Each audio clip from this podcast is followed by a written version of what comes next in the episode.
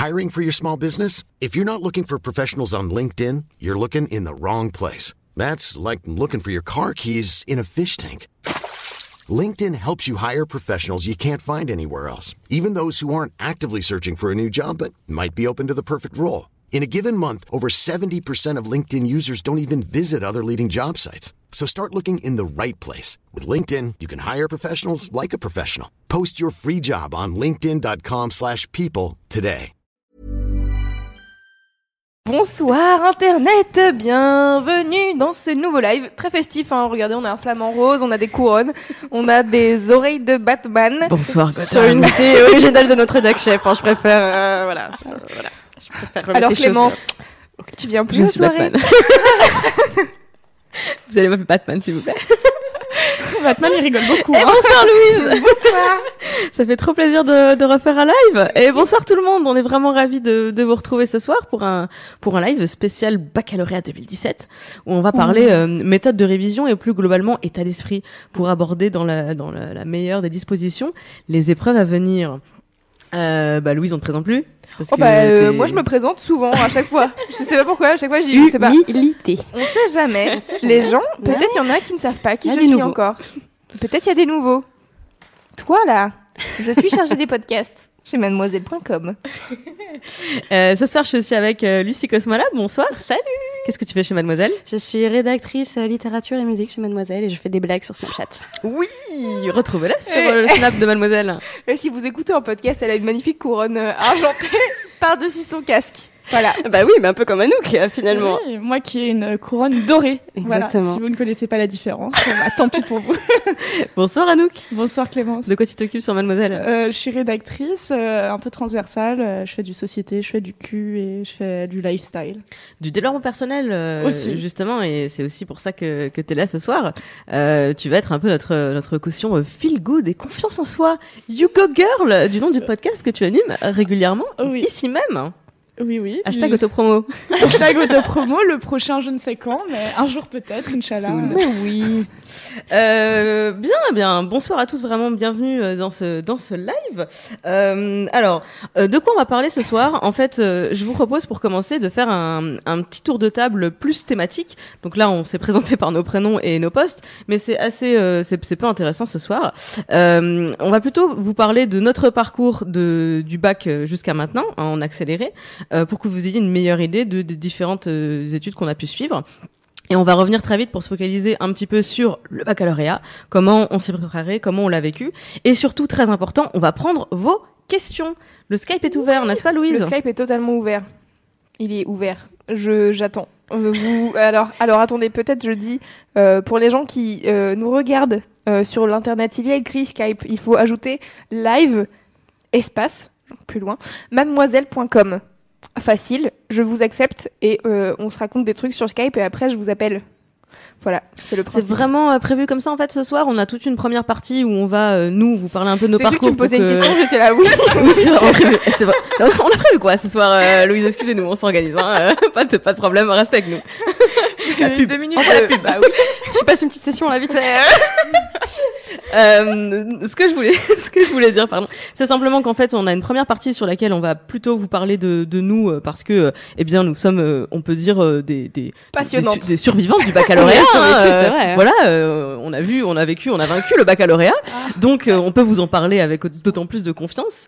Euh, mais en revanche, on est très très curieuse et dans l'attente de vos questions, de vos doutes, de vos angoisses. Si on peut vous aider, euh, n'hésitez pas. C'est pour ça qu'on fait ce, ce live ce soir. C'est pour vous. C'est pour toi. tout à fait On commence? On commence vas-y je t'en prie euh, Eh bien, du coup, j'aimerais qu'on commence par faire euh, euh, ton parcours, Lucie Cosmala. Salut. Euh, Raconte-moi un petit peu quelle quelle filière t'as fait au lycée? J'ai fait la filière littéraire et c'était une Ouh, évidence. Oh, tu vrai. commences pas, tu commences pas, toi. Tu vas te jamais. Ça va, se- ça va partir en fight. Tu vas pas comprendre. Quoi. bah écoute, j'ai déjà clashé tout le monde l'année dernière.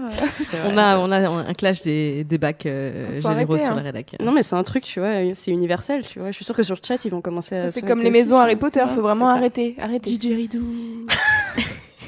Et pourquoi euh, pourquoi t'avais choisi cette filière? C'est qu'est-ce qui t'avait motivé à choisir elle? Euh, alors j'ai toujours été euh, attirée euh, par euh, le français. Enfin, ça a toujours été ma matière, euh, ma matière forte, mais vraiment toujours. Enfin, depuis que je suis gamine, euh, vraiment depuis la primaire, j'ai toujours été euh, plus attirée et plus, plus douée en français que- qu'en maths, quoi. Tu as eu ton bac en quelle année 2009. Mention, pas Faites mention faites pas le calcul. Euh, mention assez bien. J'ai eu euh, 13 et quelques, je crois. Oh là là, c'est vieux tout ça. Et, euh, et voilà, Euh, merci la philo de m'avoir euh, voilà, de m'avoir fait louper la mention bien. Merci. Oh là là. Combien en philo Merci. 7.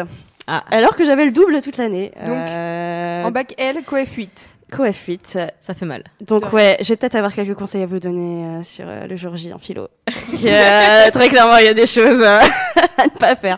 En fait, je me suis rétamée sur plusieurs euh, sur plusieurs euh, épreuves, ce qui me permet en fait maintenant avec le recul de de prendre conscience de mes erreurs. Enfin, par exemple, à l'écrit de français, j'ai pris l'épreuve que je n'avais jamais travaillé tout au long de l'année. J'ai pris l'écrit d'invention, je n'avais fait jamais fait d'écrit d'invention. Et du coup, avec le ça a recul, je suis en mode, Pourquoi?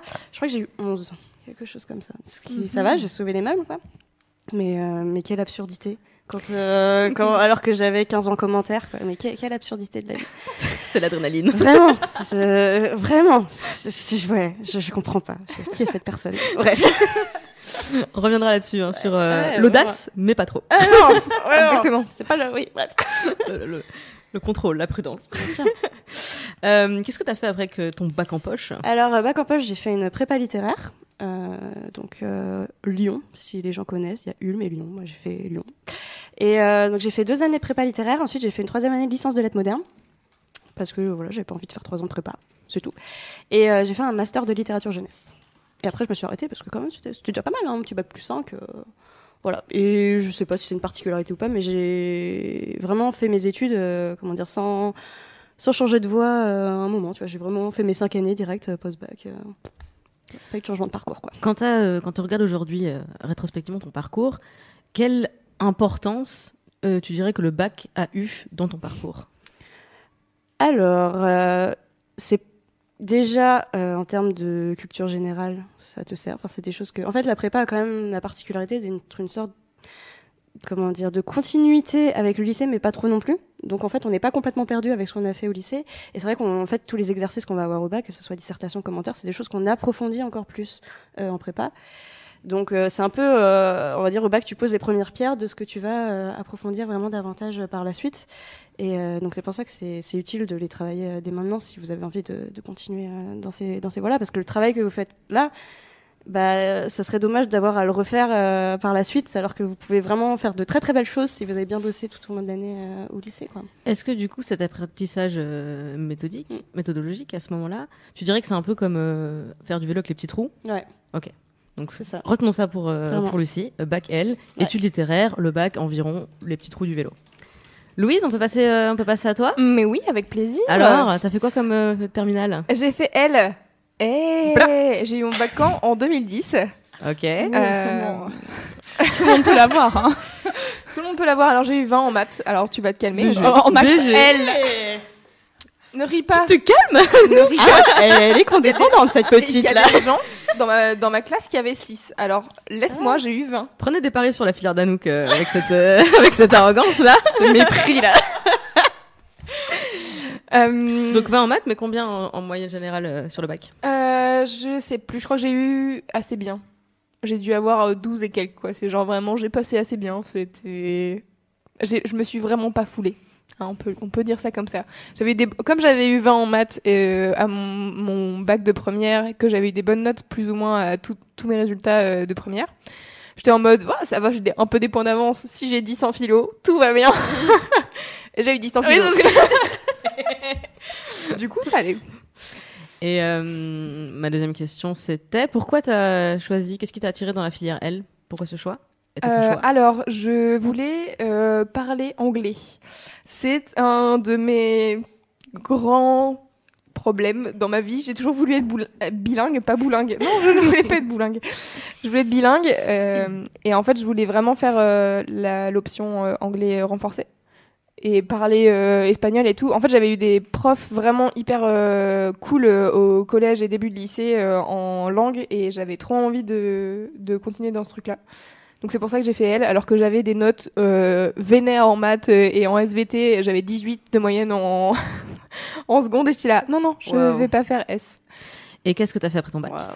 J'ai fait euh, deux années de- d'infocom à Rennes 2. Écoutez, si vous avez été à Rennes 2, courage. Euh, et après, j'ai fait, j'ai fait une licence, euh, une licence pro, donc en un an, en gestion de projets culturels au Mans et à Château-Gontier. Oh. Ça fait très bucolique. euh, oui, comme nom de bled. Château-Gontier, c'est en Mayenne, si vous ne savez Ah, pas.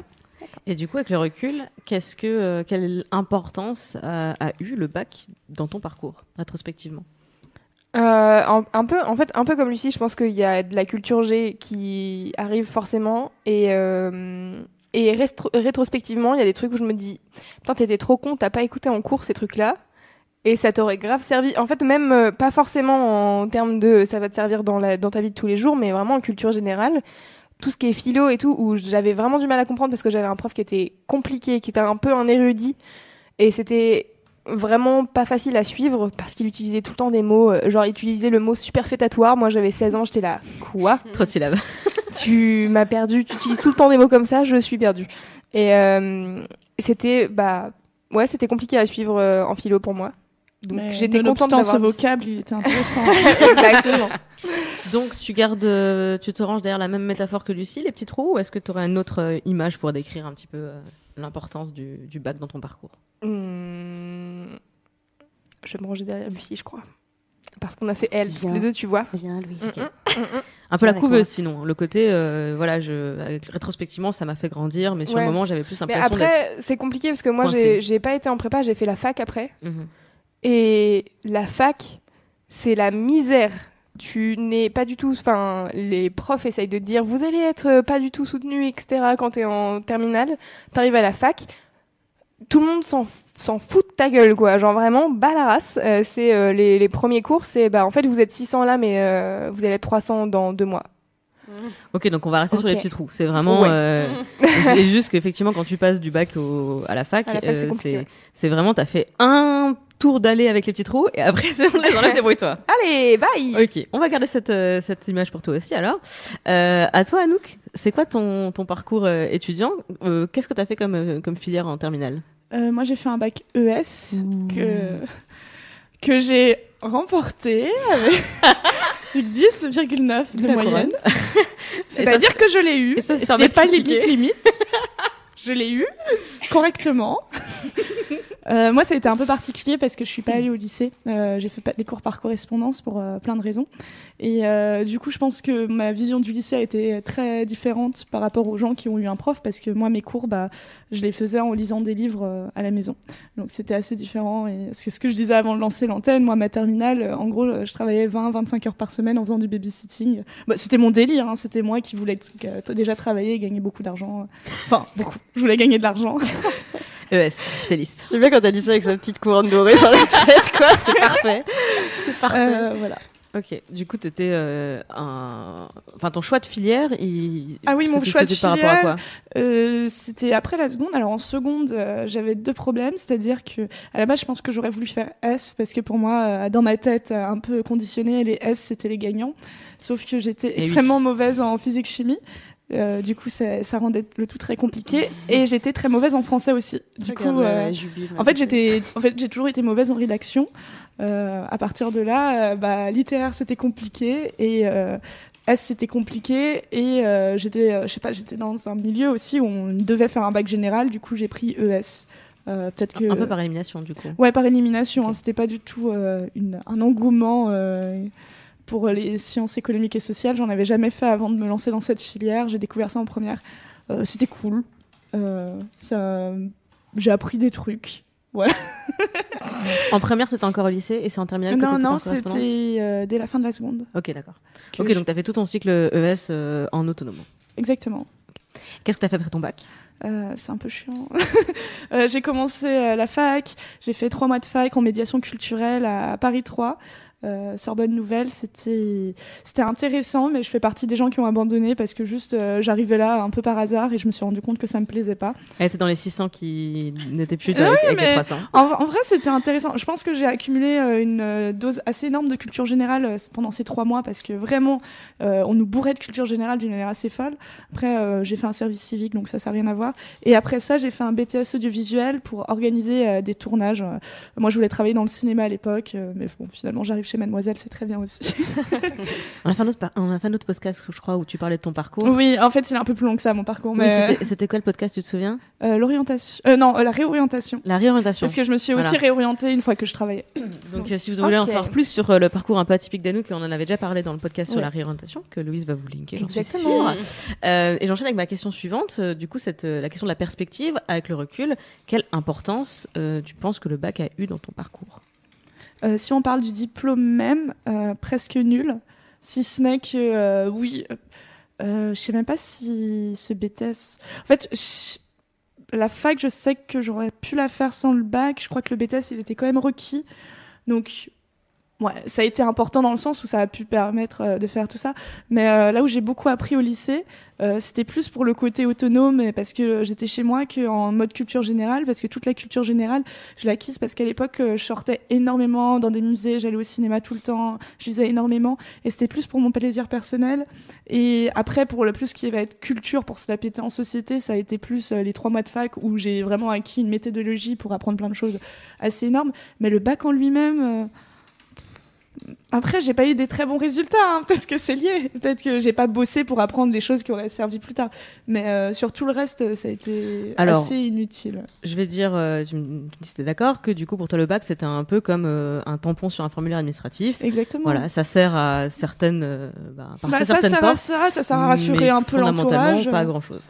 Exactement. Après, je sais que euh, sur le coup, je me, euh, je mettais quand même un peu la pression, mais avec le recul, euh, je vois vraiment euh, comme un truc où ouais, je l'ai eu. euh, Ouais. On s'en fout, quoi. Check. Mais check, parce que ce qui compte, c'est ce que j'ai eu ensuite. C'est pas. Mhm. À l'époque, c'était une étape et je le voyais déjà comme une étape. Mhm. Je le savais déjà une que étape importante hein, qui te permet C'était important parce que je me disais si je l'ai pas, ailleurs. faudra que je le passe. Donc Ouais. euh, je savais que si je l'avais pas, fallait que je redouble. Mm. Mais c'était un moment quand je stressais trop, je me souviens que je, euh, je stressais énormément et une pote m'a dit mais au pire, bah tu redoubles et voilà, tu l'auras Mm. l'année prochaine. Et je me suis dit ah bah ouais c'est vrai. et le pire ouais c'est et finalement bon, je l'ai eu du premier coup donc on s'en fout. Mais le pire qui aurait pu se passer, c'est juste que je l'ai pas du premier coup et j'aurais dû redoubler, je l'aurais eu l'année suivante et juste tout mon parcours aurait été décalé d'un an. euh, Et ça ferait pas un an et demi, mais six mois que je travaillerais chez Mademoiselle et fin de l'histoire quoi. Alors, je me reconnais un petit peu dans ton, dans ton approche du bac. Euh, en ce qui me concerne, du coup, j'ai fait un bac S, euh, interrompu par une année à l'étranger. Autant vous dire qu'en première S, euh, ça va. J'étais, j'aimais beaucoup le maths, physique, chimie. J'étais un peu au taquet, sans être très naturellement douée pour ça, mais une vraie curiosité pour les sciences. Au, au Canada, j'ai fait vaguement un cours de chimie qui était pareil, super intéressant, passionnant. Mais je me suis dit qu'en fait, euh, ça se complique un peu trop, que j'allais pas faire des études de sciences derrière. Et que euh, je suis revenue en terminale. Et je me souviens du premier cours, euh, premier jour, mon prof principal, c'était le prof de maths, et j'étais larguée. Il a écrit une équation au tableau. Et il nous a dit, bah, c'est parti, euh, allez, euh, vous, vous devez la résoudre, et ensuite on corrige au tableau. Et j'ai regardé le truc pendant 15 minutes, et le seul, euh, la seule réponse qui me venait à l'esprit, c'est, en fait, c'est une suite. L'équation, c'est une suite parce que l'inconnu, c'est U. Et c'est le seul truc dont je me souvenais de toute mon année de première. Donc, ma terminale a été extrêmement difficile pour ça, parce que j'étais vraiment complètement décalée. Est-ce que je peux te poser une petite question? Ouais. Aujourd'hui, ça fait genre 10 ans que tu as eu ton bac. Alors, ça fait plus que ça, parce que en fait, j'ai eu mon bac de français en 2003. Et oui, juin Oui, bon. 2003, et j'ai eu mon bac 2004. général 2005. en 2005. Est-ce que tu serais toujours capable de faire ces équations? Mais non, bien sûr que non. Mais même Parce euh, que moi, je- deux semaines après le bac, j'étais capable. euh, du bac. Et bon, après, je raconterai, mais euh, j'ai mieux révisé pour le brevet. Je me souviens encore des choses du brevet. Ah ouais. Et ça fait 15 ans, enfin 10 ans. Et le, le bac, ça fait 6 ans et je m'en souviens rien. Voilà, bon, Bah, je suis, d'accord parce qu'en fait le brevet c'était des, en fait ça, le brevet va- validait les connaissances requises pour aller vers la suite en fait. Et le bac c'est vraiment un examen euh, général et quand on fait en plus une filière générale, euh, c'est ce que je m'apprête à raconter, c'est qu'en fait moi derrière je n'ai jamais réutilisé ce que j'ai fait en terminale parce que donc j'ai eu mon bac, euh, je l'ai eu avec mention très bien, 16,22. J'étais la chercher aux options et en ne Euh, faisant pas bon, le t'as pas eu félicitations du jury, hein non, ah non, non, j'étais, j'étais déjà très contente d'avoir réussi à avoir ma mention très bien parce que j'avais une, une excellente mo- moyenne générale pendant toute ma scolarité. Mais du coup, en terminale, quand en septembre, octobre, je me tapais des 6 et des 8 au contrôle de, de maths coefficient euh, 7 et physique coefficient 9, euh, je, je serrais un peu les fesses. et bon, tout- toujours est-il que je l'ai, je l'ai eu et je voulais absolument une mention très bien parce qu'en fait, je voulais rentrer à Sciences Po Paris et qu'il fallait, euh, il y avait une voie d'entrée qui était euh, dossier mention très bien. Et j'ai vraiment bossé toute l'année dans cet objectif-là. C'est pour ça que je la mention très bien. Sauf que j'avais eu 11 à l'écrit de français et qu'en fait, à Sciences Po, ils regardaient les notes aux matières littéraires et qu'en fait, mon 11 était éliminatoire. Et du coup, bah, j'ai pas eu Paris. Mais j'ai passé euh, des concours des IEP de province et j'ai eu Sciences Po Lille, ce qui fait qu'après le bac, j'ai fait, euh, j'ai fait Sciences Po Lille pendant cinq ans. Euh, ça, c'est mon parcours étudiant. Et je vais me poser la même question qu'à vous. Euh, quel regard je porte aujourd'hui sur l'importance que le, que le bac a eu dans mon parcours? Euh, Infiniment moins que celle que je lui donnais qu'un jour avant de le passer. Oh, Vraiment. Vraiment. je, 15 jours avant de le passer, c'était, c'était l'Everest. C'était, sûr. si je l'ai, si je si je l'ai passé un an entier à vivre chez mes parents, Mm. avec des gens qui n'auront pas, non pas un an de moins que moi, mais deux ans de moins que moi, donc dans ma tête, fois deux, donc euh, 20 ans de moins que moi, tellement je me sentais plus mature, etc. Euh, si j'avais été en échec, c'était de me dire, euh, de, de passer toute l'année avec la peur de, de, de- d'être vraiment en échec. Donc je me faisais une montagne du, du bac.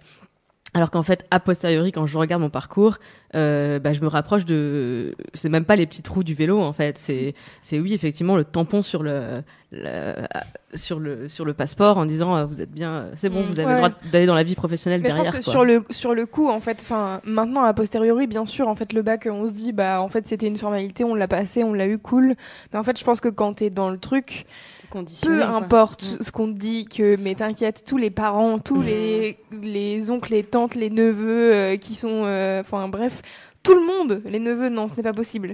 Je viens de comprendre que dans les cousins, les cousines, c'est ça que je voulais dire. Tout le monde qui a eu son bac est en train de te dire, mais c'est bon, t'inquiète, ça va aller. Euh, alors, à moins que tu aies eu des notes euh, moyennes tout au long de l'année, tous les gens sont là, oh my god, mais il faut absolument que tu révises et Pourquoi tout. t'es pas en train de réviser Et là du coup, Pourquoi ça t'es devant la te- télé Voilà, pourquoi t'es en train de regarder Mademoiselle? Bah justement, parce que Mademoiselle va te donner des conseils très importants pour que tu révises ton bac mieux pendant ces 15 derniers jours. Premier conseil éclair, euh, qui rebondit sur cette, ce qu'on vient de se dire là, de se couper de ce genre d'influence. Les gens qui vous disent euh, mais pourquoi tu stresses, t'inquiète ça va aller. Les gens qui disent euh, mais euh, comment ça, t'es pas en train de réviser, comment ça tu sors, etc. Bloquez ça. Vraiment c'est juste parasite. On est d'accord? Complètement. Euh, Louis, est-ce qu'il y a des questions sur le chat? Oui, il y a des questions. Alors, je suis sur Skype avec Marine, euh, qui me dit qu'elle passe donc, euh, elle est en première L, elle passe son bac de français et de sciences cette année, et euh, elle, elle aimerait savoir comment appréhender l'écrit en L, euh, parce que elle dit surtout les connaissances euh, qui sont les plus importantes, parce qu'il y a tellement de choses à savoir que j'ai l'impression d'être submergée de tellement d'informations, et du coup qu'elle arrivera forcément jamais à tout retenir. Lucie Gauchemala. Pourquoi tu me Au regardes hasard, comme au ça au hasard, Lucie Au. Cosmola, est-ce que tu veux répondre à cette question? Bien sûr, et je vous invite à vous rendre, euh, si vous le souhaitez, sur mademoiselle.com pour lire les deux articles que j'ai sortis aujourd'hui sur l'écrit de français. Alors, elle est, elle est en filière littéraire en plus? Ouais. Ok. Alors déjà, félicitations pour cette euh, filière littéraire. Euh. Très très bon choix. Alors, quelles sont les connaissances à avoir pour euh, l'écrit de français? Eh bien, normalement ton programme est donc euh, réparti en, grands thèmes. Euh, Enfin, je me rappelle les lumières, euh, enfin les trucs comme ça. En fait, il faut que tu arrives à centraliser, enfin, à, comment dire, à identifier les notions clés de ça. Donc, le but du jeu, ça va être, bah, par exemple, les lumières. déjà, tu peux repérer les grands textes fondateurs. euh, Je pense notamment euh, à Voltaire, euh, ce, genre de choses. Repère les grands auteurs, repère les grands textes, et en fait, essaye d'avoir un petit bagage déjà de connaissances que tu maîtrises vraiment très très bien et que tu es sûr de pouvoir ressortir euh, au moment de l'écrit. En fait, ça dépend si tu choisis aussi dissertation, commentaire, d'invention. Mais en tout cas, il faut vraiment que tu sois très imprégné par quelques textes. Pas la peine de tout savoir. Je pense que les profs, ils vont dire, oui, il faut savoir ça, ça, ça, ça. Moi, je pars du principe que les profs, leur objectif, c'est genre qui peut le plus, qui peut le moins. Donc, ils te rabâchent mille trucs. En vrai, toi, faut que tu te sentes à l'aise sur des choses très précises. Euh, révise des choses très concrètes. Euh, par exemple, un poème, révise tout ce qui est versification. Il te faut un maximum de, notions euh, très très très très concrètes et savantes entre guillemets érudites parce que un commentaire de texte si t'as pas un minimum de, connaissances techniques ça, ne vaut rien si t'es pas capable de savoir ce qu'est une allitération de repérer une allitération une assonance ou des trucs comme ça ça risque d'être un petit peu compliqué donc essaye vraiment de faire le tri euh, et repère aussi même entre les textes que tu as étudiés quand tu as fait des, des, des commentaires euh, en classe, quoi. Tu vas forcément voir des choses qui reviennent dans chacun des textes.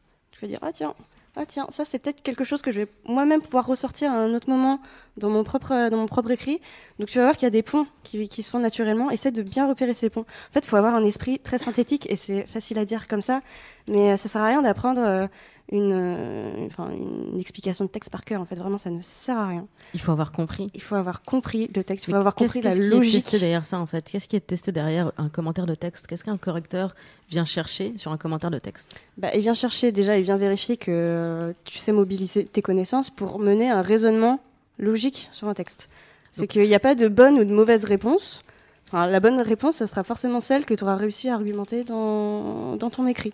Donc il n'y a pas, euh, genre, pour ce texte-là, tu as forcément un plan, parce que ça, c'est la correction que donne le prof. Mais en, en général, le prof, quand il donne une correction dans un commentaire de texte, il dit, voilà, une possibilité euh, Mhm. pour traiter ce texte. Il y en a d'autres, en fait. Donc déjà, il faut pas se, Je peux- faut se faire confiance euh, par rapport à ça. Je peux prendre un exemple et tu Ouais. me corriges Donc, par exemple, sur un- j'ai un texte euh, à, à commenter. euh, démontrer que je suis capable de raisonner à partir de ce texte, c'est par exemple me remettre dans son contexte social, historique, politique. Mm. de, voilà, de, si, je, si je commente les lettres personnes de Montesquieu, de venir expliquer quel est le contexte politique de cet écrit-là, qu'est-ce quel est le message, de, le message de l'auteur, et je vais m'appuyer sur ce qu'il y a dans le texte pour montrer qu'en fait euh, c'est pas j'ai pas appris par cœur genre c'est les lettres persanes il est en train de critiquer le sultan turc mais euh, français mais, mais en prenant l'exemple des turcs c'est je, je prends de- en fait cette, cette partie là du texte fait référence euh, à de la politique française mais euh, on voit qu'il utilise cette métaphore etc pour éviter de se faire envoyer à la Bastille ce genre de choses Mm. En fait, alors déjà, faut faire attention, c'est pas non plus genre recracher toutes les connaissances qu'on a sur tel texte. C'est-à-dire qu'il faut aussi, dans une introduction, donc faut toujours bien remettre en contexte l'œuvre, c'est toujours très bien valorisé. Mais ça sert à rien non plus d'étaler sa science, en disant, ça a été écrit euh, là, et puis c'est ça, et puis il y a eu ça aussi, puis il y a eu telle œuvre et tout. Non, ça on s'en fout en fait. Vraiment, faut aller à l'essentiel. Euh, en fait, un bon commentaire de texte, c'est celui qui va partir du texte, donc vraiment de manière très très très concrète. Si on Montesquieu, euh, j'ai plus d'exemples très très précis en tête, mais c'est euh, c'était toute une réflexion sur l'étranger, le regard de l'étranger sur euh, sur une société quoi qui l'observe. Donc en fait, dans un premier temps, on va s'interroger à ce qui nous montre euh, que euh, tel personnage a un regard étranger, et ensuite on va essayer d'aller plus loin dans notre commentaire pour dire ah qu'est-ce que ça, comment dire, qu'est-ce que ça explique sur euh, la manière de penser à cette époque, ce que Montesquieu a voulu dénoncer comme ça. En fait, faut vraiment partir du plus concret, enfin du plus précis, pour ensuite aller, aller, aller réfléchir un petit peu plus loin. tu viens, quoi. tu viens raconter une histoire qui est un raisonnement logique Ouais. et les réponses sont dans le texte. Alors, Si tu commences à inventer et à dire, euh, en fait, l'auteur, il nous raconte ça, alors que tu n'es pas capable de trouver dans le texte Ouais. de quoi appuyer ce que tu es en train de vouloir raconter, c'est que tu es en Mm. train de partir hors sujet. Mais tu as vraiment besoin quand même de réussir à identifier. Ah, là, il y a une figure de style. En fait, les figures de style, elles sont jamais là par hasard. Et plus tu vas en connaître, plus tu vas réussir à les, à les mobiliser pour euh, aller euh, vers Euh, ce vers quoi tu as envie si, de, si je de peux dire. ajouter quoi. un truc, moi, un truc qui m'a pas mal aidé en français, tout ce qui était commentaire de texte, c'était euh, d'avoir confiance en mes idées. Ouais. C'est-à-dire que c'est un- une part de bullshitage, une part de. On voit un truc, on va dire euh, l'auteur a mis ça pour cette raison, on s'en fout si c'est faux. Faut juste que ça tienne la route et du coup faut y croire.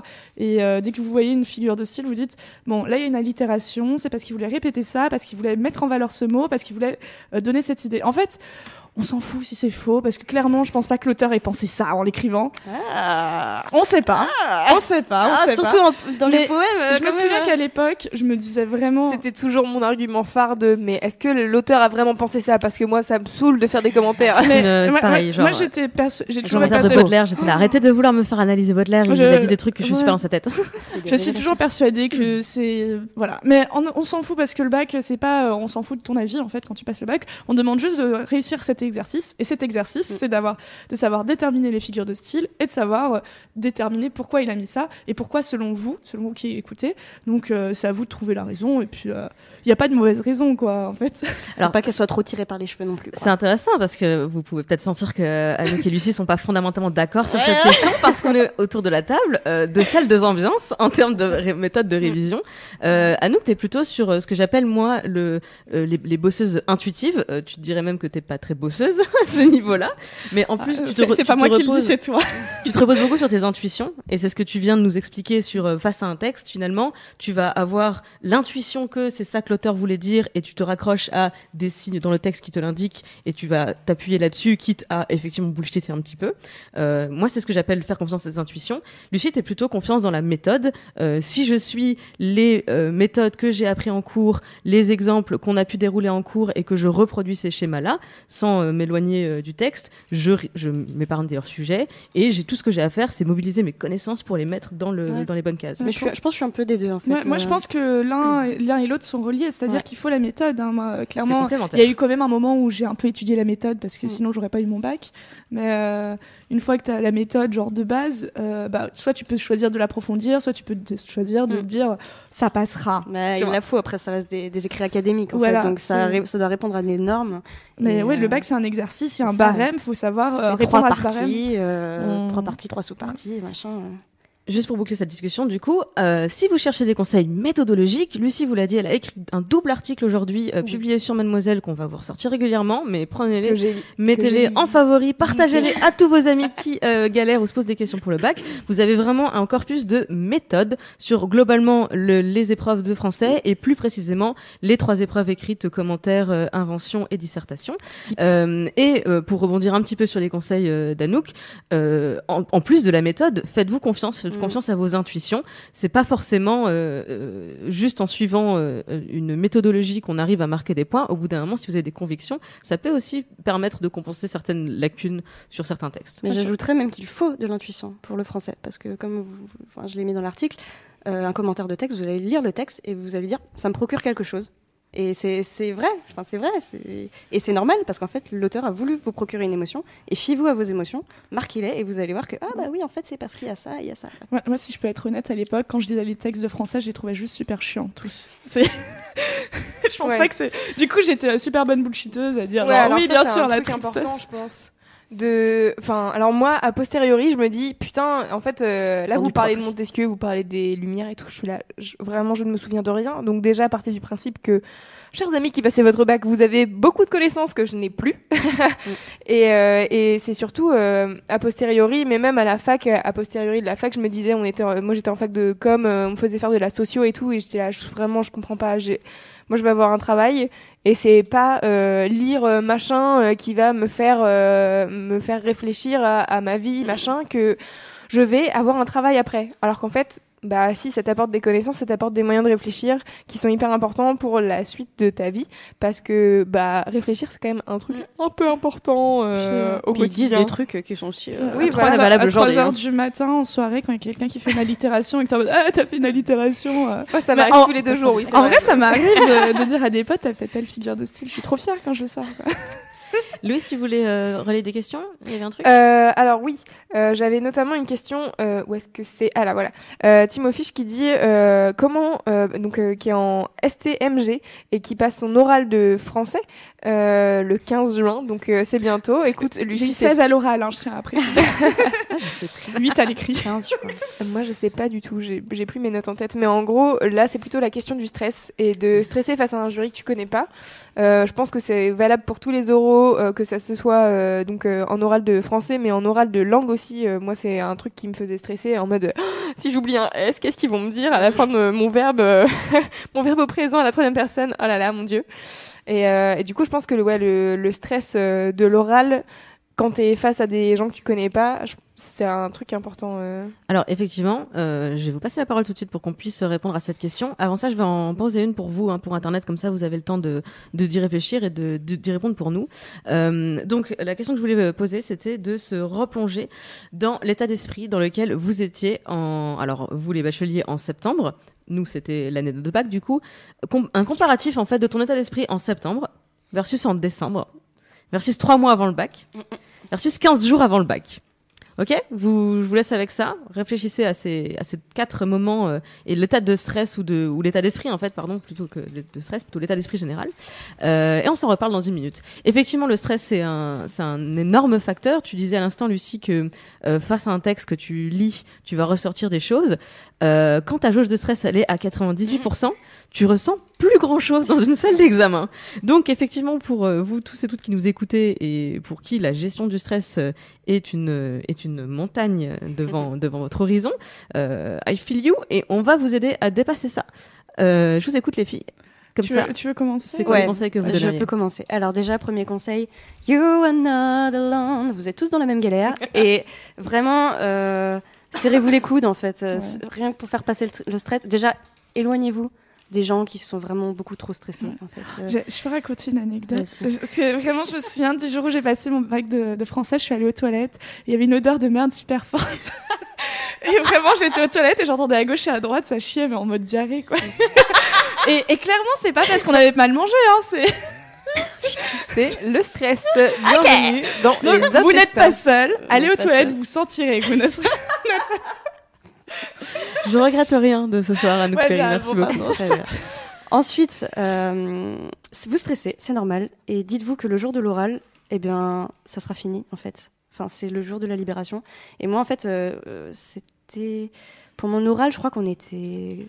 Trois, non, 4 ou 5 à passer. Je, je sais plus. Je crois que c'est des groupes. euh, Ouais. c'est des- Et moi, j'étais la dernière de mon groupe à passer. Je les voyais tous sortir un par un, voir papa, maman venir chercher. et dire, ah, ça s'est passé. Et moi, j'étais folle. Mais j'étais folle.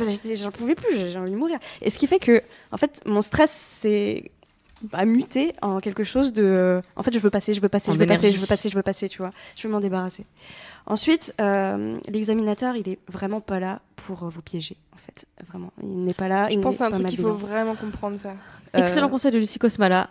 J'insiste, l'examinateur n'est pas là pour vous piéger. Il est pas là pour faire ah celui-là j'aime pas sa tête je vais pas lui donner son bac alors vraiment non et même si vous êtes en difficulté il va tout faire pour essayer de vous donner des points mais tout faire enfin partez quand du principe pose des que- questions de relance, bien sûr. c'est pas pour vous, euh, c'est pas des questions pièges en fait. C'est parce que vous n'êtes pas en train de dire le truc qui l'attend et que si tu perds tes moyens en mode genre ah merde du coup j'ai Ouais. pas bien répondu, au contraire en fait c'est des perches qui tendent Mm. pour que tu puisses bien répondre. n'ayez pas peur qu'il vous parle n'ayez pas peur qu'il regarde en l'air ou qu'il soupire ou qu'il écrive parce qu'en vrai peut-être que vous allez passer à 17h et que le mec il a peut-être vu 40, 40 élèves et qu'il en peut plus et qu'il est humain et qu'il se dit putain faut que j'aille chercher ma fille tout à l'heure à la gym enfin vraiment restez dans votre bulle faites votre taf vous avez travaillé pendant l'année c'est des textes que vous connaissez enfin vous les connaissez les textes parce que vous les avez déjà euh, vous les avez travaillés en cours vous les avez révisés euh, vous savez des choses, donc partez du principe que vous savez forcément des choses, mais forcément, c'est impossible de, vous ne partez vraiment pas de rien du tout.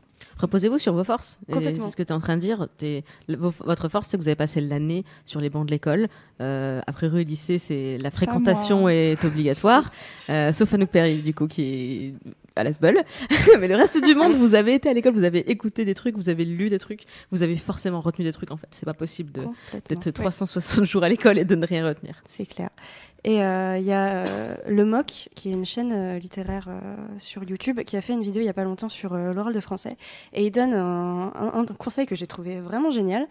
Euh, c'est en fait à la fin euh, de votre de votre oral, vous allez avoir, enfin vous allez donc faire votre exposé, et à la fin vous aurez une petite discussion avec euh, avec l'examinateur.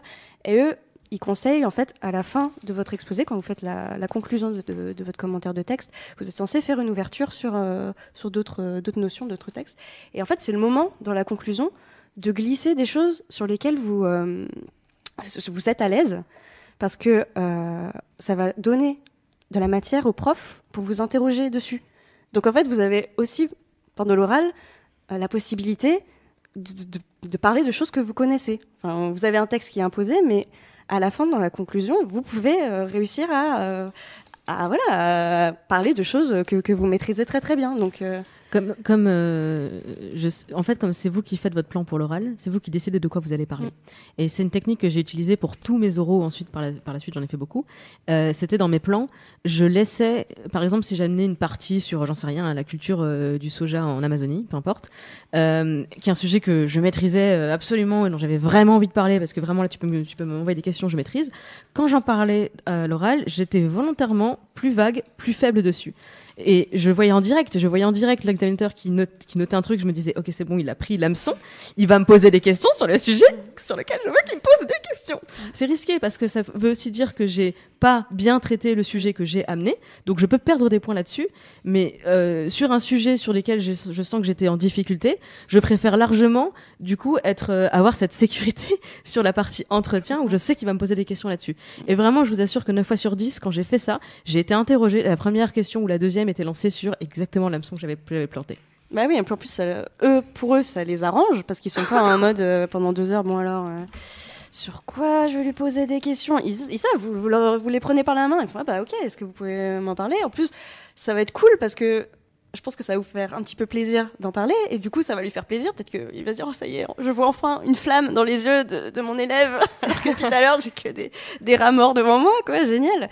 Et, euh, et moi, je me rappelle, pendant mon oral, j'avais discuté de manière hyper amicale avec mon examinatrice qui connaissait mon cousin. Elle m'a accueilli en mode, euh, oui, Lucie Cosma là, comme machin et tout. J'étais, ah oui, c'est. C'est mon cousin. c'est- quoi mon texte du coup je, je me souviens effectivement, j'ai euh, fait passer des, des oraux blancs euh, à Sciences Po et il y avait un étudiant qui est venu, il a fait un, un, un oral sur, euh, alors c'était les relations euh, euh, diplomatiques entre les États-Unis et la Chine sur une période ridicule de style de 69 et 73. J'étais, bien sûr, je connaissais absolument rien du sujet, donc euh, je l'ai écouté dérouler son exposé et en vrai c'était tellement carré, j'avais zéro question, euh, enfin je j'avais pas de, place pour lui poser une question. Donc forcément quand il termine, on était trois dans le jury, on lui a posé des questions mais totalement déconnectées en fait d'ouverture parce que qu'est-ce que tu veux qu'on le challenge sur un truc qu'il a rendu parfait? Du coup, il a Ryan Reynolds here from Mint. With the price of just about everything going up during inflation, we thought we'd bring our prices down. So to help us, we brought in a reverse auctioneer, which is apparently a thing. Mint Mobile unlimited premium wireless. Ready to get 30, 30, bit to get 30, bit to get 20, 20, 20, bit to get 20, 20, bit to get 15, 15, 15, 15 just 15 bucks a month. So, Give it a try at mintmobile.com slash switch. $45 upfront for three months plus taxes and fees. Promo rate for new customers for limited time. Unlimited more than 40 gigabytes per month. Slows. Full terms at mintmobile.com. été en difficulté sur l'entretien derrière parce qu'il il m'a vraiment laissé aucune place pour venir le, le relancer sur un sujet qu'il aurait, euh, qu'il aurait abordé. Et dernier conseil, euh, avant de te laisser rajouter quelque chose, Anouk, balèque de la personne qui est en train de passer avant vous. Prenez des boules caisses. Moi, je- moi, j'avais la meilleure de ma classe qui passait juste avant euh, à l'oral. C'était moi, sans doute c'était moi. Oh, tu vas bien te calmer, toi, là vais te fait ma couronne, tu vas pas comprendre, quoi. Euh, vraiment, is- isolez-vous de tout ce qui est en train de se passer, euh, parce que c'est... On s'en fout. On Mais mis à part s'il est vraiment mauvais, parce que moi c'était vraiment quelqu'un de très mauvais avant moi. Genre, il a fait un commentaire de poème et un poème que j'avais trop bien révisé. Il, il clairement, il l'avait pas compris, il connaissait pas les figures de style et j'écoutais, j'étais en mode, vas-y, la prof elle va être euh, genre toute prête pour moi. Ah, je- non, ne pas se moquer Mais- des gens qui passent avant, voyons. Oh, je le malheur des uns fait le bonheur des autres. Je me suis pas moquée, je me suis réjouie. Alors, euh, j'ai euh, sur le chat des gens qui me disent Mais parlez pas que du français Alors, on parle pas que du français, on parle des oraux. Donc, les oraux, ça sert pour tout le monde. Ça marche pour pas. toutes les matières vraiment, mais surtout la gestion du stress en fait, c'est quelque chose de, de global. Tu voulais euh, ajouter un truc sur la gestion du stress? Bah oui, carrément, parce que bon là on parle de méthodologie, euh, voilà, mais euh, le stress en lui-même, euh, bah tu peux pas l'annuler. Donc il y a des trucs simples, il y a des exercices de respiration. Tu respires 5 secondes, tu bloques ta respiration 5 secondes, tu souffles 5 secondes. Il y a plein d'articles sur internet, euh, euh, se calmer, méditation. Il y a euh, il y a des chants. Moi je sais que euh, j'avais des petits rituels aussi que je mettais en place pour chaque examen, où j'avais ma petite tenue d'examen avec la culotte porte-bonheur, avec euh, le SMS que j'envoyais aux amis, avait des amis qui m'accompagnaient. Il y a, ouais, il y a fuir les gens qui stressent. Il y a, y a plein de choses en fait qui peuvent aider à déstresser. Et moi, il y, a, toujours eu le moment où je sais que mentalement, je me suis dit, ok, là, je stresse. Je me laisse 10 secondes pour stresser et après je reprends mes esprits. En fait, il faut pas se dire euh, non, je vais pas stresser, non, je vais pas stresser parce qu'après on stresse à l'idée de stresser, ce qui est tout à fait inutile. Ça devient euh, méta un peu. Oui, exactement. Et euh, il y a un moment où il faut accepter le stress, il faut le dire, ok, là je suis en stress, mais même le dire oralement, je suis très stressée, mais ça va aller. Et puis après, il y a tout le côté fake it till you make it. euh, genre, tu, tu fais semblant d'aller bien jusqu'à que tu ailles bien. Et il y a des moments où le stress va remonter. Il y a eu des moments où pendant mon oral, ma voix tremblait. J'ai pleuré sur, euh, je sais pas, j'ai passé quatre orales pour le bac. Pendant trois, il y a trois euros où j'ai pleuré. J'ai eu de très bonnes notes quand même. hein, donc, euh, c'est pas grave. J'étais face à des gens bienveillants et j'avais bien mon J'ai pleuré tellement de fois en oraux, mais C'est pas la fin du monde. J'ai j'ai eu, je crois, 17 au TPE alors que j'ai pleuré. au TPE, j'ai pleuré pareil, mais tellement. Oh là là. Mais moi, je suis la chialouse de service, tu sais, genre dès qu'on me pose une question et que je suis pas à l'aise, je suis là. Et là, c'est les chutes du Niagara. Et souvent, le, du coup, le, en- la personne en face, c'est genre, t'inquiète, ça va, c'était juste une question comme ça, mais si tu veux pas répondre, c'est pas grave, hein, je... c'était pas pour. euh, j'a- J'avais juste un dernier conseil en termes de méthode, un truc qu'un pote m'avait dit que j'ai un peu tenté de faire. C'est-à-dire que généralement, la première question qu'on te pose en entretien, elle est plutôt facile pour te mettre à l'aise. Donc profitez-en et bullshitez à mort pendant très très longtemps dessus. Parce que pour moi, les examens, c'est aussi. Enfin, l'oral, c'est aussi euh, tuer des minutes. Abs- absolument. J'ai aussi une autre anecdote euh, d'oral qui est post-bac, mais qui, je pense, est très. euh, Enfin, il y a beaucoup de leçons à tirer euh, de ça. Donc, en prépa, j'avais un oral de géographie sur un livre qu'on devait ficher. Et vient mon tour, et au moment où il me donne mon sujet, il se passe rien dans ma tête. Mais rien. Rien du tout. Rien du tout. Rien du tout. C'est le blanc, mais vraiment, c'est incroyable comme sensation de se dire il n'y a rien qui vient. Il n'y a rien qui vient. Du coup, pendant ma demi-heure, je panique, j'écris trois lignes et j'y arrive pas. Du coup, bah, j'arrive euh, comme ça devant mon prof, qui en plus n'était pas le plus euh, avenant de la terre, quoi. J'essaye, j'essaye, j'essaye. J'essaye de, voilà, de, me souvenir de ce qu'il y avait dans le livre. Le prof, il me regarde, en plus, ça l'air pas très très sympa. Il, me pose des questions, il me dit Est-ce que vous pouvez me parler de tel truc, machin J'essaye, vraiment. Je, je, je, appel au peu de souvenirs que j'ai et vraiment, je me bats et je suis genre. Ah, comme ça, avec mes cheveux dans la tête, je suis hyper mal à l'aise. Bref. Il me dit bon bah on va arrêter là, en gros on va arrêter le massacre. Et euh, on discute et tout. Et à la fin il me dit alors ce que vous venez de me faire, ça mérite un, mais je vais vous mettre 5 parce que vous n'avez pas lâché l'affaire. Et en vrai, bon, alors je vous souhaite quand même de pas avoir de blanc euh, pendant votre oral, mais je pense que le comportement joue énormément. Et si euh, le prof voit que vous vous battez, que vous avez envie de réussir, que vous êtes vraiment dans une démarche positive et pas en train déjà de penser au moment où vous allez sortir et vous, allez pouvoir manger des Mister Freeze je ne sais où.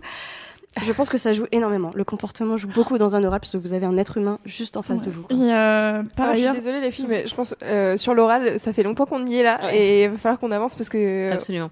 Euh, je voudrais juste euh, parce que alors, on a on a on va boucler un petit peu sur la gestion du stress. Je pense que c'est un sujet qui est vraiment Ouais. important. Euh, quand on vous dit euh, éviter les gens euh, autour de vous qui sont stressés, en fait euh, le jour du bac et à plus on s'approche du bac, plus les gens sont stressés. Mais je suis d'accord avec toi, c'est important de le reconnaître et de juste de de- d'avoir conscience de ça et de pouvoir l'exprimer et s'en détacher. Je prends l'exemple des gens qui arrivent en super confiance, comme c'était mon cas, à base de euh, non mais euh, ça va, enfin moi c'est bon, hein, j'ai révisé, etc. Et en fait j'envoyais du stress monstrueux aux gens autour de moi, euh, qui me le reprochaient en mode mais arrête, t'es tellement sûr de toi, c'est chiant, etc. Alors que c'était juste, c'était ma façon d'exprimer mon d'exprimer mon stress, un petit peu par comparaison comme tu le faisais, mais ça veut dire qu'à ce moment-là tout le monde est un petit peu un petit peu stressé. Le vrai conseil que je donnerais, que ce soit pour les écrits, les oraux de n'importe matière, c'est qu'en fait euh, effectivement libérer le stress euh, avant, après, etc. Je pense que j'ai beaucoup euh, rigolé, pleuré, couru, fait des trucs qui, qui permettaient pardon d'exprimer des choses après les examens, en sortant des examens. Avant, effectivement, beaucoup plus de d'exercices de respiration, mais j'avais pas conscience que c'en était. C'était juste que je disais aux gens d'arrêter de me parler, je me mettais dans un coin et face au mur, limite je suis dans un coin et je et je j'inspirais, j'expirais pour me pour me calmer. Avant un oral, c'était crucial. Je prenais avant d'avoir euh, avant de passer quand j'ai fini mon plan, je prenais plusieurs minutes pour me calmer, pour pouvoir ralentir mon début de parole et je me forçais à parler lentement quand je commençais mon quand je commençais mon exposé. parler lentement, vraiment. C'est comme ça qu'on gagne du temps en fait en parlant très lentement. minutes. Et le dernier conseil que je vais vous donner, euh, encore une fois, écrit oraux, à partir du moment où tu franchis la salle d'examen, pour moi, c'était comme rentrer en scène. Et t'as le, t'as le droit d'être flippé, d'avoir la, diarrhée aux chiottes en coulisses, etc., tout ce que tu veux. Quand tu rentres sur scène, c'est comme si tu mettais un masque, que tu rentrais dans le costume du personnage, et ton personnage ce jour-là, c'est le candidat qui va réussir. C'est un rôle qui est extrêmement facile à endosser. Il y a une seule euh, chose à, maintenir dans ce personnage, c'est de chasser le doute pendant que tu es dans la salle d'examen, que tu fais ton plan, que tu réfléchis au sujet, que tu écris, tu rédiges, tu ratures, tu machin, juste pas de place au doute. C'est plus le moment de douter. Tout le doute, c'était tout, tout le temps avant, ce sera tout le temps après en attendant les résultats. Tu pourras faire des nuits blanches jusqu'aux résultats si tu veux. Mais pendant les 4 heures de ton de ta composition, pendant l'heure de préparation de ton oral ou ce que tu veux, le doute surpose. Alors, je voudrais qu'on parle euh, des matières scientifiques parce que j'ai vu passer euh, quelques messages en mode comment on fait pour comprendre du coup? À deux semaines du bac euh, si tu n'as toujours pas compris tes matières scientifiques qu'est-ce qu'on peut euh, qu'est-ce qu'on peut dire? Surtout en fait tu, au lieu de dire je ne comprends pas c'est que tu sais des choses arrête de te dire que tu ne comprends pas Alors, je pense qu'il y a plusieurs choses à dire sur la matière scientifique. Effectivement, à 15 jours du bac, si tu comprends pas, en fait, si t'es perdu dans les matières scientifiques, et je vais prendre le cas, le, le worst case scenario, comme on dit, euh, car je suis bilingue. Euh, donc, on va dire à 15 jours du bac, euh, Anouk, tu vas m'aider sur cet exercice, euh, tu comprends rien à ce qui se passe. Euh, c'est quoi ta stratégie pour limiter la casse à l'examen? Moi, euh, moi je comprenais. Ok, ça sert à rien. Alors, Ah non, je rigole, pardon, j'arrête. En plus, j'ai des troll. Très, piètres euh, euh, notes en. Euh, alors, il y a plusieurs choses. Euh, déjà, comprendre et apprendre, c'est deux choses différentes. Donc, apprendre, c'est mettre dans sa calculatrice, comme tout le monde le fait, ses formules. Donc, ça, c'est autre chose. Si vous comprenez pas, allez chercher des gens qui comprennent, qui vont vous expliquer. Alors, si la première personne, vous comprenez toujours pas, demandez à une autre personne, parce que chaque personne expliquera différemment. Il y a des personnes qui expliquent très bien, d'autres très mal, d'autres de plein de manières. Donc, parlez avec des gens et euh, parlez avec vos camarades de classe. En fait, euh, ça peut être de très bons profs et euh, vous aussi, vous serez de très bons profs pour d'autres matières pour eux, mais pas sur ça. Donc, je dirais d'aller voir ça, de regarder des vidéos sur Internet. On a l'air d'Internet et il y a plein de youtubeurs qui sont super pédagogues. Et moi, ce qui m'a beaucoup aidé avant le bac, c'est de faire des exercices avec des potes. On se mettait, on se faisait des fiches d'exercices et on les faisait. Au début, c'était très mécanique. On regardait exactement euh, phase par phase euh, ce que la méthode disait de faire. Et puis au bout d'un moment, je sais pas, j'avais un déclic. Donc euh, moi, les exercices, ça m'a beaucoup aidé aussi. Je vais rebondir là-dessus. Euh, je donnerai trois conseils principaux par rapport à ça, extrêmement pratiques sur euh, les matières scientifiques.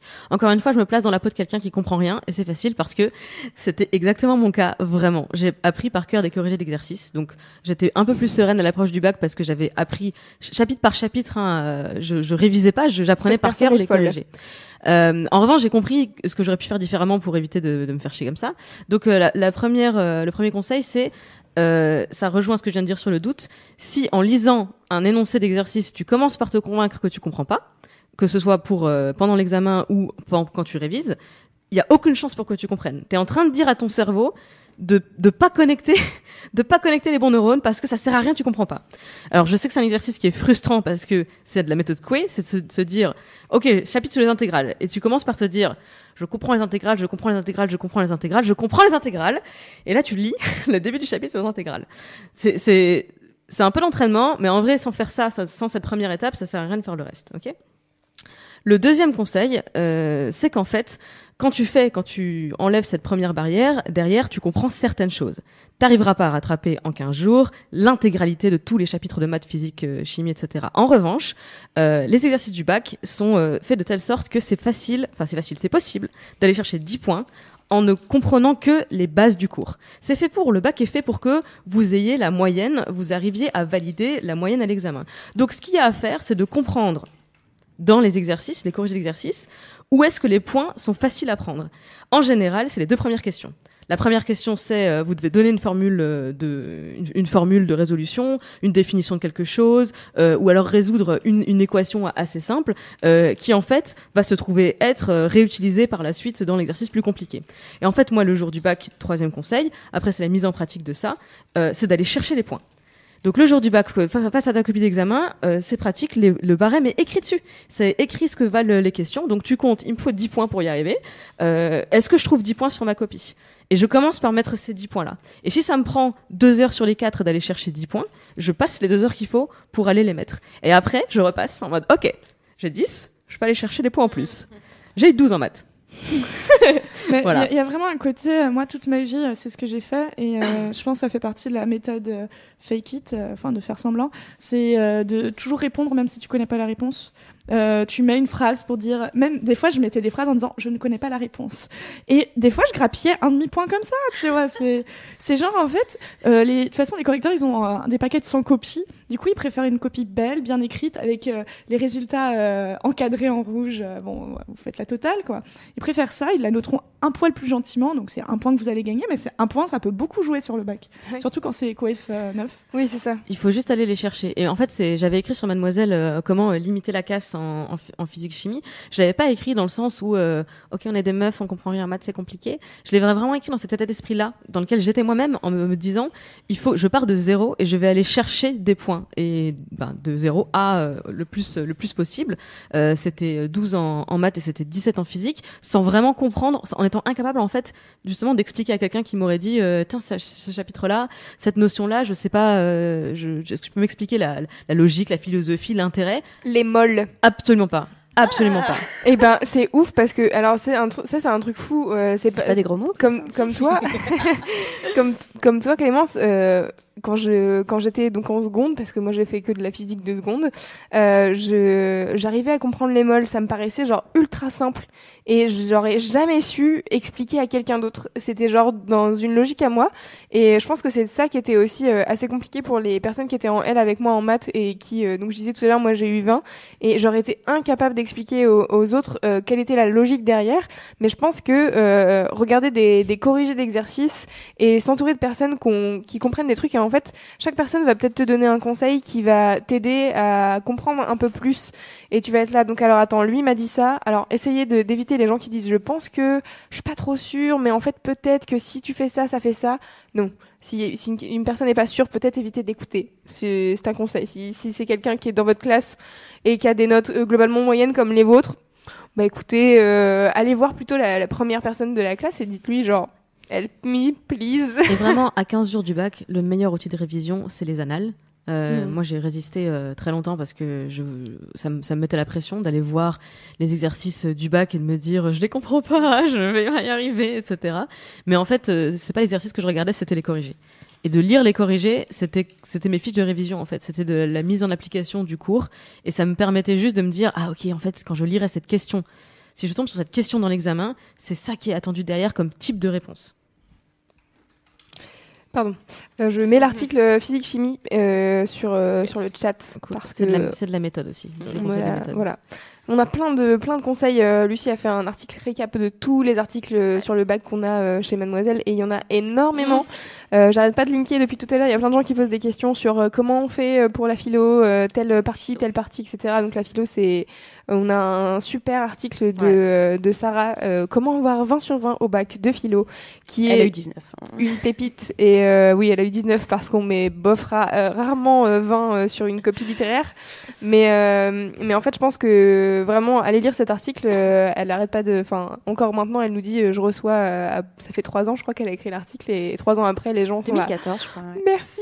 C'est- C'est de la méthode et la méthode, c'est ce qui permet d'assurer les points au bac en fait. Si tu montres au correcteur que tu as bossé, que tu montres que tu as compris et ça te donne des points.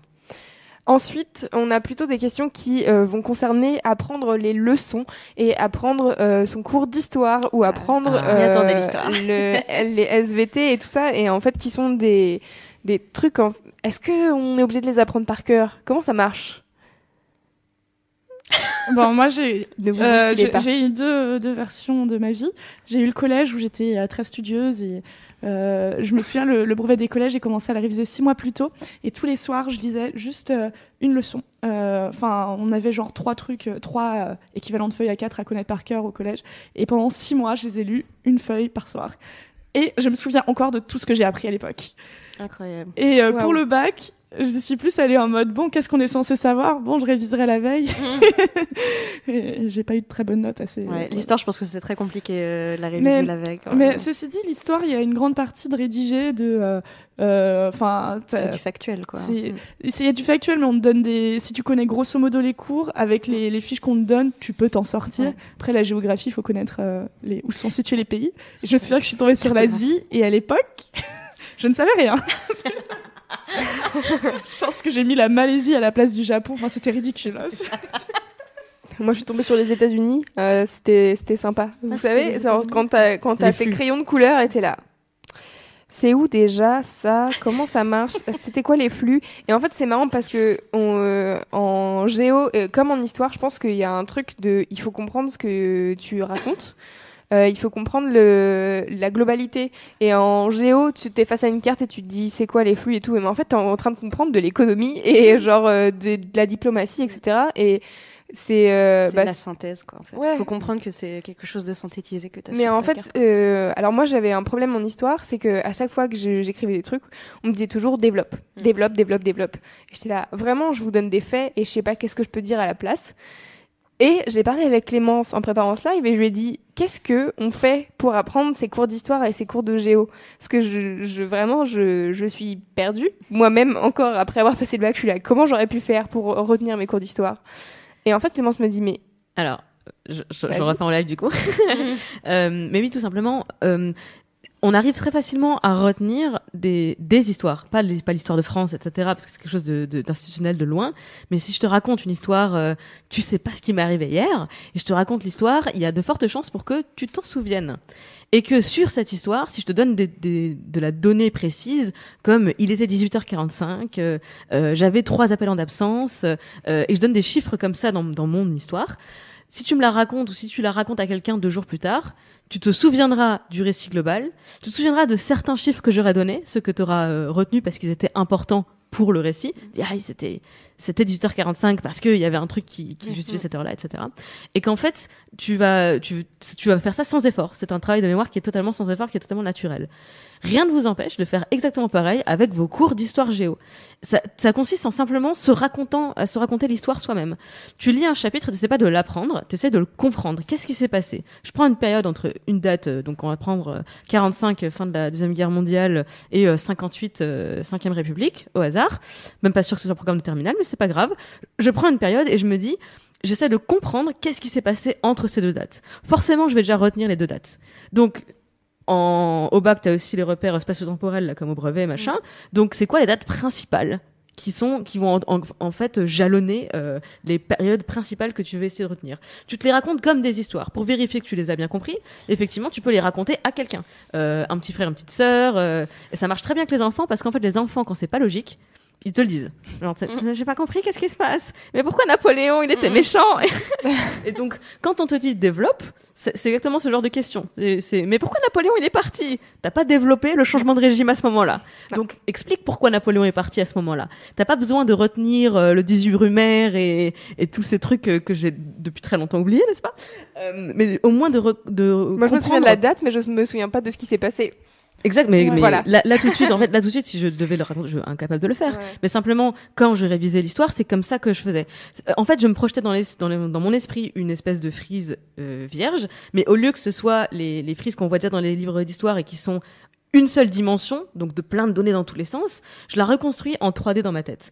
Et le fond de la frise, c'est l'histoire au sens euh, histoire qu'on raconte, euh, les, les événements, comprendre pourquoi, euh, eh, pourquoi Louis XIV, pourquoi Louis XVI, pourquoi Robespierre, etc. Qu'est-ce qui se passe concrètement Et de venir par-dessus greffer les, greffer les chiffres clés. Tu vas pas tous les retenir, mais tu vas, il y a de fortes chances pour que tu retiennes assez naturellement les dates les plus, les plus marquantes. Et j'apprenais les dates dans un certain ordre aussi, d'abord par l'année. Parce qu'en fait, on s'en fout que ce soit le 16, 17 ou 18 juin. Euh, alors, pour l'appel du 18, 18 juin, c'est gênant, mais en vrai, on l'appelle appel du 18 juin, donc c'est assez facile à retenir.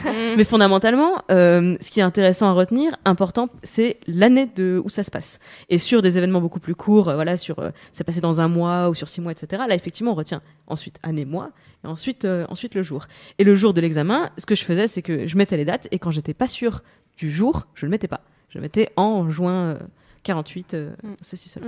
Est-ce que je peux ajouter quelque chose? Oui, Moi, je sais que bah, à l'époque, j'aimais vraiment pas l'histoire géo parce que j'avais l'impression qu'on qu'on me fourrait euh, des données dans la tête qui n'avaient aucun sens. Et euh, depuis, en fait, c'est assez drôle parce que je pense qu'aujourd'hui, j'ai j'ai une très très bonne culture géographique et, et plutôt bonne en histoire parce que euh, j'ai commencé à m'intéresser à tout ça en me retirant le côté je vais apprendre des données euh, tout connement. Et moi j'étais très euh, anti euh, anti tout ça. J'aimais pas qu'on trucs. Anti-système. Voilà, disons le mot. euh, et, et du coup, en fait, le jour où j'ai commencé à lire euh, des histoires dessus, mais lire des histoires, pas lire l'histoire, euh, à regarder des vidéos dessus, à regarder des séries qui se passent à cette époque et me dire, ah, non, mais moi, attends, j'ai envie de vraiment savoir ce qui s'est passé. Bah, maintenant, aujourd'hui, je pense que je suis vraiment beaucoup plus capable d'en parler. Et euh, c'est l'entre-deux, c'est des fois aussi euh, sortir de la matière et sortir de ce qu'on vous demande. Bon là c'est peut-être un peu trop tard, mais euh, pour les bacheliers de l'année prochaine, ceux qui passeront l'histoire l'année prochaine, euh, plutôt que vous dire je vais devoir apprendre tel repère, tel repère, tel repère, dites-vous qu'est-ce que je peux lire à, ce sujet qui pourrait être cool et qui pourrait me raconter une histoire cool à ce sujet? Ce sera le fond de ta frise, en Ouais. fait. C'est là-dessus que tu vas le mettre. Et pour la Et géo, ça aura plus, beaucoup plus de sens parce qu'au fond tout, a- tout est lié. Tout En est fait, lié. La géo est liée à l'histoire on s'en rend pas compte. Voilà. Euh, justement, il y a The Hamster sur euh, le chat qui dit oui, euh, mais qu'est-ce que vous pensez des chaînes de vulgarisation euh, sur YouTube qui bah, parlent de plein de sujets, alors que ce soit scientifique, euh, historique, philo, euh, enfin il y en a vraiment euh, plein. Euh, justement, je pense que c'est un bon premier pas pour euh, se remettre en tête les idées des gens. Enfin, moi, je sais que, notamment, euh, je pense en philo, euh, Cyrus North, j'ai regardé ses, ses vidéos et je me disais, ah tiens, c'est vrai qu'il pensait ça ce gars-là et ah ok je comprends mieux du coup euh, tel texte ou euh, enfin il y a des trucs qui reviennent facilement. Alors en plus vous vous êtes en plein dedans donc si vous êtes en train de passer de réviser votre philo allez-y allez lire des trucs euh, Le monde de Sophie, c'est comme ça que c'est Le monde de Sophie. Sur la philo, c'est j'ai lu ça, c'était mon programme de philo. J'ai fait, Alors, c'est bon. Il y a plusieurs écoles sur le monde de Sophie. Ouais. Alors, Il y a des profs qui sont non, alors vraiment, vous allez oublier. D'autres qui disent, oui, c'est une bonne entrée en matière. franchement Ah, mais ça connectait. En fait, je connectais avec les cours Mm. et je, c'était, ça me permettait. En fait, c'est comme, euh, ok, c'est comme dans Sherlock Holmes. Sherlock Holmes, il dit qu'il a un, un, un palais, mental Ouais. dans lequel il range plein de choses. Et c'est comme si le monde de Sophie c'était le, ch- le, le palais, la structure. Et, euh, et du coup, en fait, j'avais déjà mes, mes cases remplies par les cours de l'année, mais c'était du coup bien ordonné. Et je retenais, je me disais, ah putain, c'était ce chapitre-là, c'est quand elle fait ça, etc. Et Que j'ai pour- oublié pour, aujourd'hui. les- pour les antisystèmes, j'ai un livre à conseiller. C'est c'est le premier qu'on m'a fait lire à la fac. C'était Liliane est au lycée. Donc, euh, jeu de mots, euh, qui parle d'une jeune fille qui aussi, euh, elle se trouve que ça sert à rien d'apprendre toutes ces données. Et en fait, euh, Si. ah. Et je pense qu'on peut vraiment faire un pont entre l'histoire et la philo, parce que pour moi, c'est un peu le même combat et la même montagne. euh. bah Mais en fait, toutes les matières sont liées d'une manière ou d'une autre. Même les maths, il y, a- il y a une histoire des mathématiques. Mm. Et tout à l'heure, même. Et une vous parlez, philosophie. vous parlez que du français, mais en fait, euh, ce qu'on vous raconte sur le français, c'est vraiment valable, euh, surtout pour toutes les matières littéraires. La la- méthode que tu as en français t'aidera de partout. C'est clair. Mais la philo, pour moi, c'est pareil que l'histoire. C'est, en fait, déjà, faites-vous confiance, enfin, dans ce que vous pensez, dans votre propre raisonnement sur la question, mais par rapport à votre cours, vous allez forcément euh, vous rappeler de, de- de- d'auteurs qui ont eu telle manière de penser. C'est juste, en fait, comprendre des concepts et savoir les réutiliser. C'est comme euh, comprendre ce qui s'est passé en histoire et réussir à le, à le réexpliquer clairement. C'est exactement ça, la philo. C'est, ah bah, Aristote, il a pensé ça. Ah bah, tiens, comment moi je peux l'agencer dans moi ce que je pense euh, par rapport je ne sais pas, au travail ou j'en sais rien. Enfin, pour moi, c'est exactement le même raisonnement, histoire et, et, et philo, quoi. Euh, absolument, faites-vous confiance. Mm. Et quand on dit euh, il faut euh, comprendre ce que vous êtes en train de raconter, c'est pas forcément maîtriser en fait, parce que tu peux venir avec un rustre de langage euh, un peu plus, enfin un peu, un peu, un peu moins élevé entre guillemets, moins rigoureux dans tes citations, moins, bah oui, moins, moins rigoureux qu'un cours magistral dans la matière. Mais si tu as confiance en ce que tu es en train de Mm. raconter, peu importe, peu importe quelque part le registre de langage, tant que c'est pas euh, ouais, je suis là, euh, enfin euh, voilà, euh, comme disait euh, Socrate là, euh, machin. Mm. Non, effectivement, dans une copie, ça passe très très mal. Euh, mais c'est Cela c'est- dit, vous pas pouvez en de regarder euh, les, les chroniques littéraires de Camelto euh, qui parlent de Candide, Parfait. qui euh, va vous apprendre euh, extrêmement vite l'histoire de Candide et euh, vous expliquer quand même des, des thèmes importants de la philosophie Ouais. de, de Mais je trouve que. Voltaire, il est excellent à lire au lycée. Il m'a fait énormément de bien quand j'étais au lycée. Ça a été mon auteur préféré. Pareil. Parce qu'il se lit extrêmement facilement. Je veux dire, quand tu sors. euh, Bah, il du- raconte des vraies histoires en fait.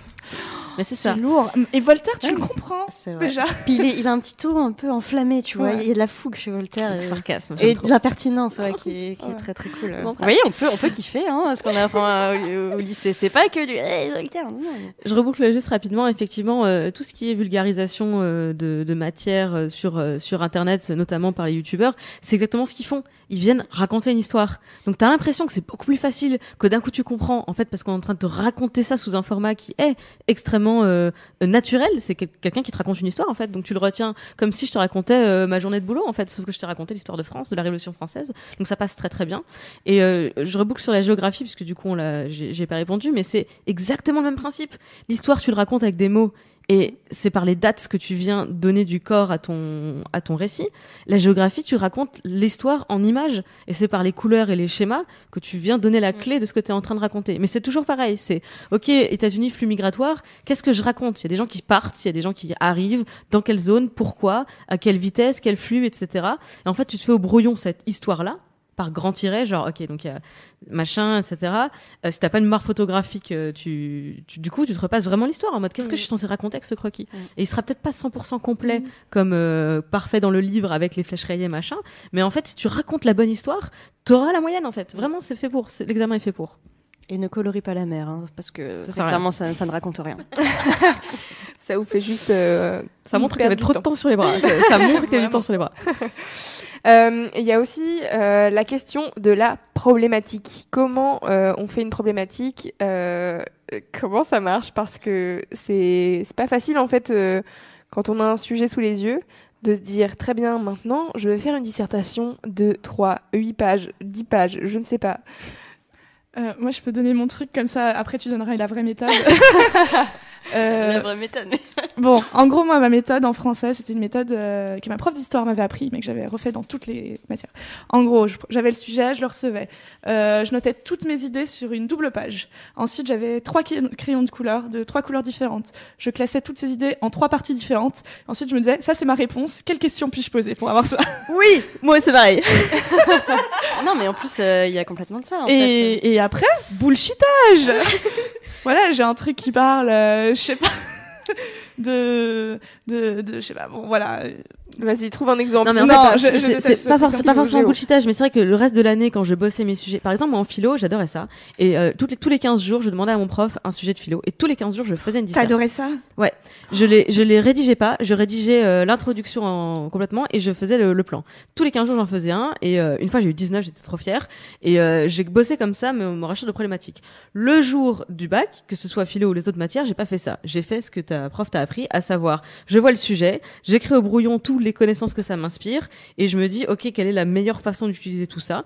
Euh, Et une fois, j'ai fait un hors-sujet. En, à Sciences Po, j'ai fait un hors-sujet comme ça sur un parce que ce jour-là, bah, ça m'a, ça a foiré. Euh, mais le, tout le reste du temps, effectivement, ça m'a juste permis de trouver la problématique la plus safe, celle qui me permettait de mobiliser mes connaissances et de rester dans ma zone de confort ce jour-là. Mais je veux bien ton avis sur euh, la construction de la problématique, Lucie. Bah, vous avez, vous avez un sujet.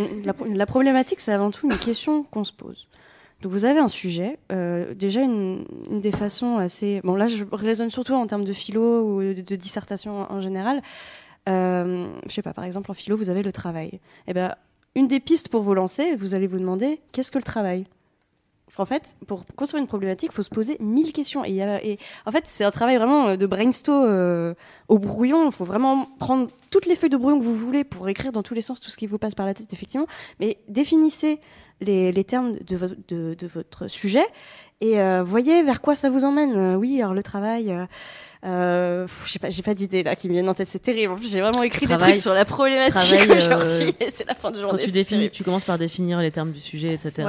Et tout ce qui est donc euh, travail, euh, ça t'inspire contrainte ou, ou euh, cette opposition au loisir. Et en fait, à Argent. partir, à partir de là, tu peux avoir une Est-ce question que c'est autour du travail de manuel? Est-ce que c'est les machines? la définition du travail. Exactement. En fait, pour construire une problématique, il faut vraiment euh, être très ouvert à, à toutes les questions qui vous viennent. Et effectivement, c'est la meilleure méthode, en fait, euh, celle d'Anouk. C'est que vous notez tout, vous voyez qu'il y a des choses qui sont plus ou moins pertinentes, vous voyez qu'effectivement, il y a des liens entre, entre les choses. Et petit à petit, il va surgir une question, d'un coup, qui va, qui, qui va naître et qui va réunir tout ça et qui va dire Ah, c'est ça ma En fait, dites-vous que vous avez une réponse, donc trouvez une, euh, une question qui amènera à cette réponse et puis euh, ça passera. Et, euh, en principe. J'aurais trop aimé passer mon bac cette année du coup parce que je- genre je vais revenir en arrière après avoir vu ce live voilà maintenant je peux attaquer mon bac euh, Alors, sereinement En vrai, moi, ça a été quand même un mauvais moment à passer. je suis très bah, contente grave, de l'avoir passé. En plus, ma mère, la veille du bac, ma mère a jeté mon jean fétiche. J'ai vraiment, j'ai commencé à faire chercher mes affaires. J'ai fait genre, t'as pas vu mon jean? Il était, je l'avais mis au sale exprès pour qu'il soit euh, lavé euh, pour le bac. Elle dit, euh, ah mais je l'ai balancé. Je vais, mais j'ai piqué une crise et j'ai été le chercher dans la poubelle. Et j'ai mis mon putain de jean fétiche pour les épreuves du bac et tu vas vraiment me lâcher la grappe en fait. tellement en train de pleurer et fouiller dans la poubelle. Oh, jeté mon jean. J'ai- pas pleuré, j'étais juste tellement en colère. J'ai j'ai regardé, j'ai fait, ça va pas ou quoi? Et j'étais le chercher dans la poubelle en fait. J'ai déjà jeté. J'ai Elle est déjà motivée. On était, on était mal Ouais, partis.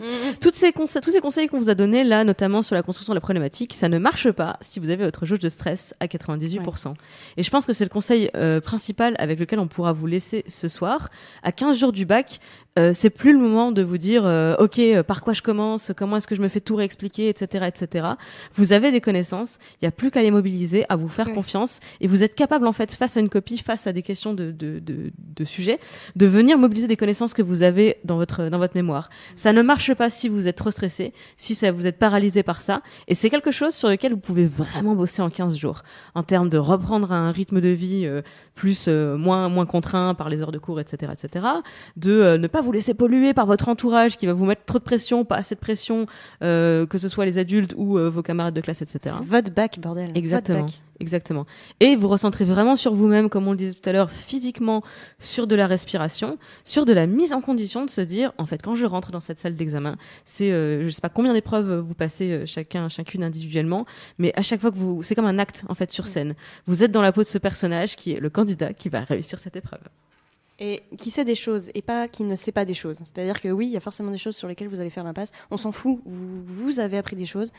Et le but du jeu, c'est de réussir à vraiment les mobiliser au mieux euh, le jour des examens, quoi. Et comme tu disais, Clémence, euh, vous avez quand même passé euh, plusieurs années à l'école, euh, dans, dans, dans un lycée, avec des profs qui vous ont vraiment appris plein de trucs. Et c'est pas parce que vous êtes là, genre, ah non, c'est le bac, c'est la grande épreuve. Vous avez passé combien d'examens dans votre vie? Vraiment, faites le calcul, rien que dans votre année de terminale, vous en avez passé des dizaines et des vingtaines et des trentaines. Donc, vous inquiétez pas, en fait, le bac, c'est euh, le stress parce que euh, tout le monde passe la même épreuve en même temps et que après coup, vous allez discuter avec les gens qui vont vous dire et t'as répondu quoi à cette question? Et moi j'ai répondu ça. Et là vous êtes là, oh my god. Et en fait le, stress va venir peut-être encore plus après parce que vous êtes vous êtes dans l'attente. Mais euh, vraiment, quand vous arrivez, si vous êtes en train de stresser face à votre euh, votre votre euh, votre épreuve, réfléchissez au fait que vous en avez fait plein des comme ça. Et que c'est pas parce que vous n'avez pas eu 18 à chaque épreuve que vous n'allez pas avoir votre bac. Parce que votre bac ça s'obtient avec 10 de moyenne. Vraiment. Ayez 10 et euh, après si vous avez envie d'avoir des objectifs supérieurs et d'avoir euh, moyenne euh, les mentions etc mais allez-y faites-vous plaisir en fait. C'est du c'est du plus les de la pression positive. c'est vraiment c'est du plus c'est euh, c'est vraiment le, le c'est pas du stress. C'est juste euh, un cadeau que vous faites à vous-même en mode je vais défoncer je vais aller chercher des points et ça va être euh, ça va être bien parce que après je vais avoir 100 euros sur mon compte parce que j'ai eu mention très bien. J'ai pas pas eu, c'est une. Euh, on va peut-être vous laisser avec un, un dernier conseil contre le stress, ok? Euh, parce que je sais que tout ça c'est des belles paroles, mais que le jour de l'examen, quand t'as ta copie de maths et que tu te dis oh my god, je sais rien faire, ils ont, elles ont dit que j'avais au moins deux trois points à, à choper par exercice, il y a vraiment rien du tout. En fait, vous êtes en train de stresser, je vous le dis tout de suite. Et un conseil pour réussir à, à chasser ce doute et cette pression, repensez à cette scène. Euh, Anouk, Lucie avec leur couronne gonflable sur la tête, moi avec mon masque de Batman et mon t-shirt Harry Potter. Rep- pensez à ces meufs-là en fait avec euh, Louise et son flamant rose gonflable. Voilà, pensez à cette soirée, on est en train de vous dire ça. Et dites-vous que avec nos airs de gogol, euh, nos cheveux bleus, nos couronnes gonflables, nos flamants roses, euh, c'est vert.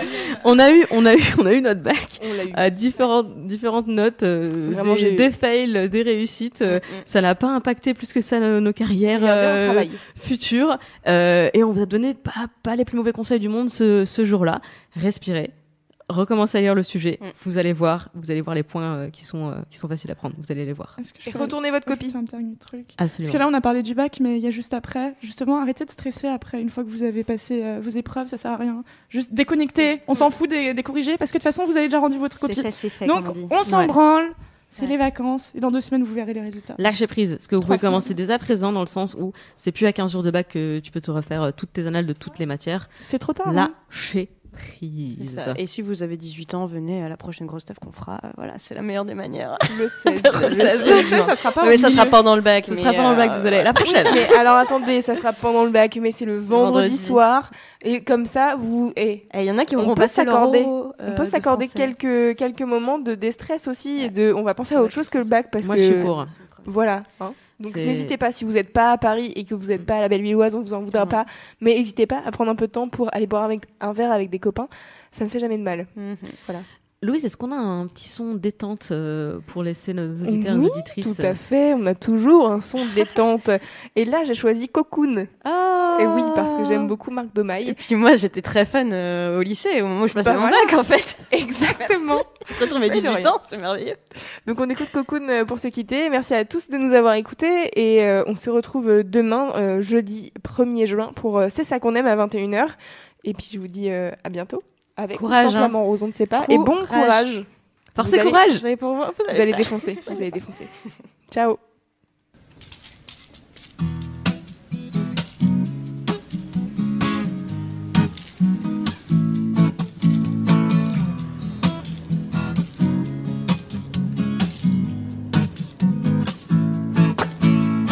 Strawberries, chinchilla cream, gingerbread. Every meal, she really does. A soccer team running up and down the hill. We won't care about the winter. We won't care what the neighbors say. We'll sing all the time. Correct. I can't wait to see the summer turn to fall. Can't wait to see the silver turn to fall. Baking pies, sexy mummies, guitars.